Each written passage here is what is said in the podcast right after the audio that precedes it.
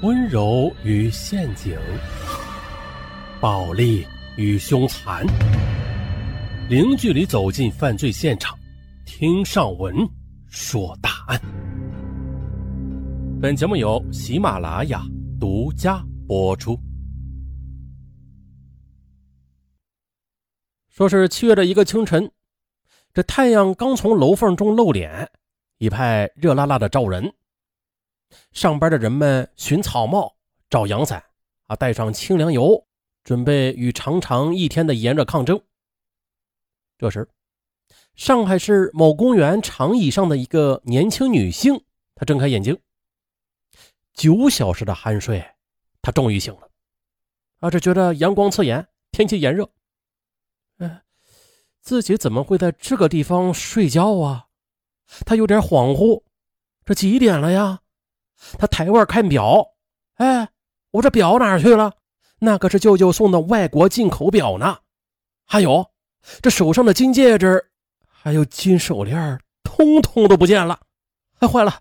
他连忙站起身，又发现身上背着的真皮包也无影无踪，记得包里面还有很多现金呢。哎，坏了！要死了！昨天那个中年男人原来是强盗，炸雷一样滚进心头，使他浑身打颤。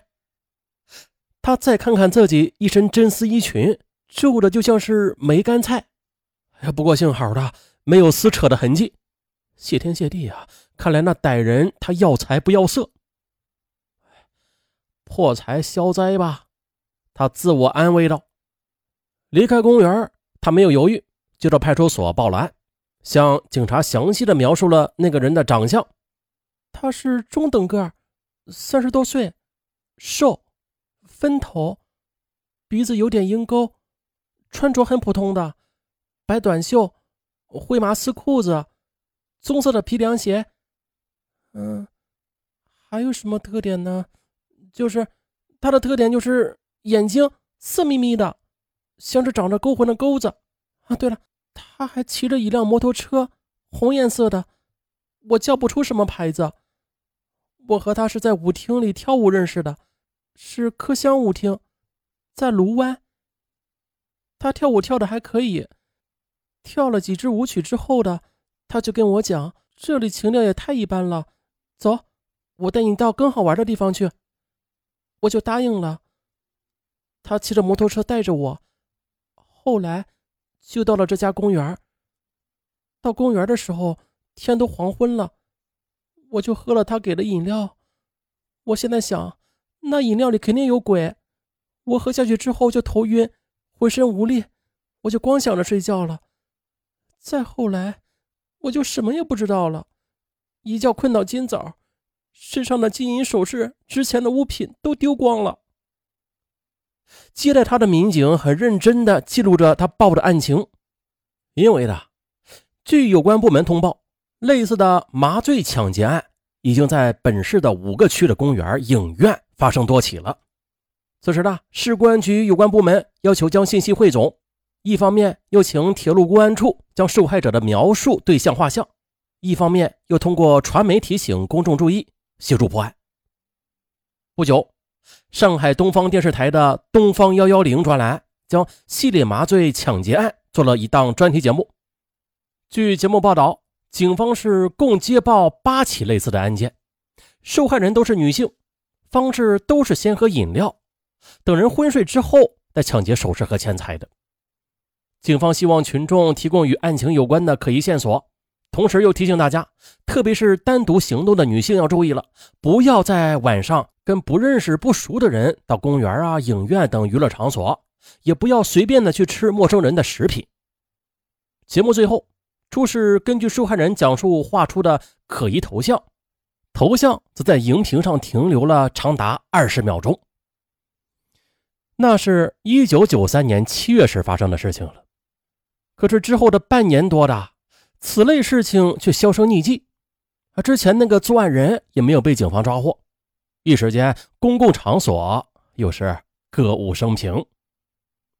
阿霞是上海某纺织厂的女工，三十出头，未婚。但是虽然说是三十出头了吧，啊，这面相看上去却像是二十五六岁。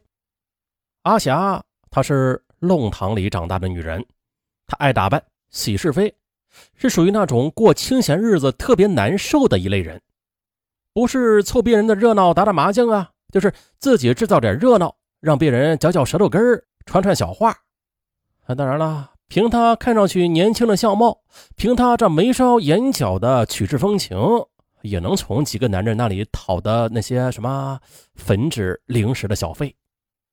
不过啊，人心不足蛇吞象，他总觉得这钱很少，要买的东西却很贵，花起来缩手缩脚的，蛮不痛快的。于是，他放眼社会，去找寻那些能够给他提供更多花销的男人。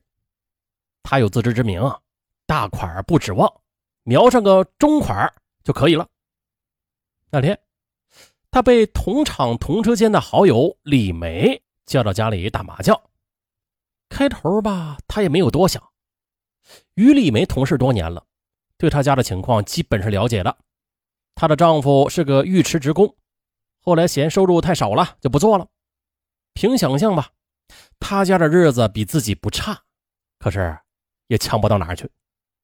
阿霞认为，这场麻将也就是混时光啊，没带多少钱就去了。哎，这阿霞进门来之后，用眼睛一瞄，感觉有点不一样，比想象中要强得多。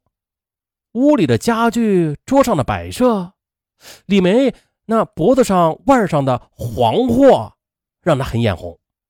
李梅的丈夫比上次见面年轻多了，大背头，吹过风似的，浅驼色的毛衣，一看就是高档的羊绒。只见他上来帮自己脱掉外套。搬过椅子，又递茶水，听自己讲不吃茶，啊，那行，连忙的又拉开一罐椰汁，殷勤备至。窗外还有两只黄鹂正在鸣翠柳呢。哎呦，这气氛啊！当天的麻将也就打出了一些意思。李梅的丈夫和阿霞对面坐，另外一个男人与李梅脸对脸坐。可这整整一天的，阿霞竟然没有看清那男人长什么样。不过，这种做法十分方便眉目传情。看来的，这李梅的丈夫并不满足于精神交流，他会时不时的在桌下用脚来点动作。阿霞是何许人也呀？早就将那动作中的潜台词读懂了，并且跟着那么续上两脚。阿霞用余光扫扫李梅，发现她只注意手中的牌。丝毫就没有注意这边还演着一出《西厢记》呢，啊，他呀，也就是胆大，艺更高了。当天晚上，阿霞输得精光，可是李梅的丈夫替她把钱给垫上了，而且李梅却并不生气。哎呦，看来这家人是有钱的啊！这是阿霞一天麻将打下来得出的重要信息。这么一来二去的，他们就熟悉了。而李梅的丈夫傅根只顾做他的桃花梦，丝毫没有提防李霞竟然会提出无理的要求。那天呢，李霞来他家，这李梅和傅根都在家呢。傅根就说了：“啊，留阿霞吃个午饭吧。”于是妻子李梅就拎着小菜篮子出门去了。而这边的房门砰的一声就闭上了，那边窗帘哗的一下子就拉上了。把三月的阳光通通的赶出了室外。不过这时间也很快，三分钟过后，啊，李霞冷着脸说：“哎，拿两千块来。”“嗯嗯，你你说什么？你不要瞎讲。”富根只当是闹着玩呢。谁同你瞎讲了？拿两千块钱来。嗯，你要钞票干什么？不干什么，我就是要钞票。哎呦，不管怎样，你就要钞票。这天底下哪有这么好事啊？哼，快点穿衣服啊！李梅就快回来了。你想得美！你不把钱给我的话，我就不穿衣服，我就让他看见。傅根也是一副无赖相了。哈哈，你以为我怕他看见呐？不妨跟你明说吧，他早就晓得了。好，晓得了，好，晓得了，好。说啥来啥。这时，李梅还就真的拎着一篮子菜进了房间。哎，他果真的就是。知晓了一切，包容了一切的样子，这倒弄得阿霞不好意思了。李梅对阿霞说：“你想怎么样？好说好商量。我我，阿霞索性的把脸皮子也放厚了，开口就要两千元的钞票。你要这么多钞票干什么？李梅冷静的问。他那就不要脸，他说不管怎样就是要钞票。傅根在一旁插话：“我理解，她也是没有结婚的黄花姑娘，以后还要嫁人的，叫你睡了当然不能白睡的，总要讨点身体损失费吧？两千元不算多。哎，那是他情愿的啊，不然他怎么会在这里啊？又不是我把他给背过来的。”傅根嘟嘟囔囔：“你给不给？”阿霞的话带点威胁：“你要是不给我钱的话，我就去派出所报案，我就说你强奸。”嗯，傅根和李梅同时被镇住了，他们低估了阿霞的心计。进场片刻的，李梅说：“阿霞，你讲的也不是没有道理啊，但是呢，你总得给我们时间准备一下吧？哪能当下就要啊？即使银行有，也有上班下班的嘛。行，那好，我可以等你们筹齐钱款，但是那个时候就不是两千。”而是四千了，什什什么？富根急了，你他妈这是见风长啊！什么两千四千的？我跟你说吧，我一分都没有。好，这是你说的是吧？那行，咱们派出所说理去。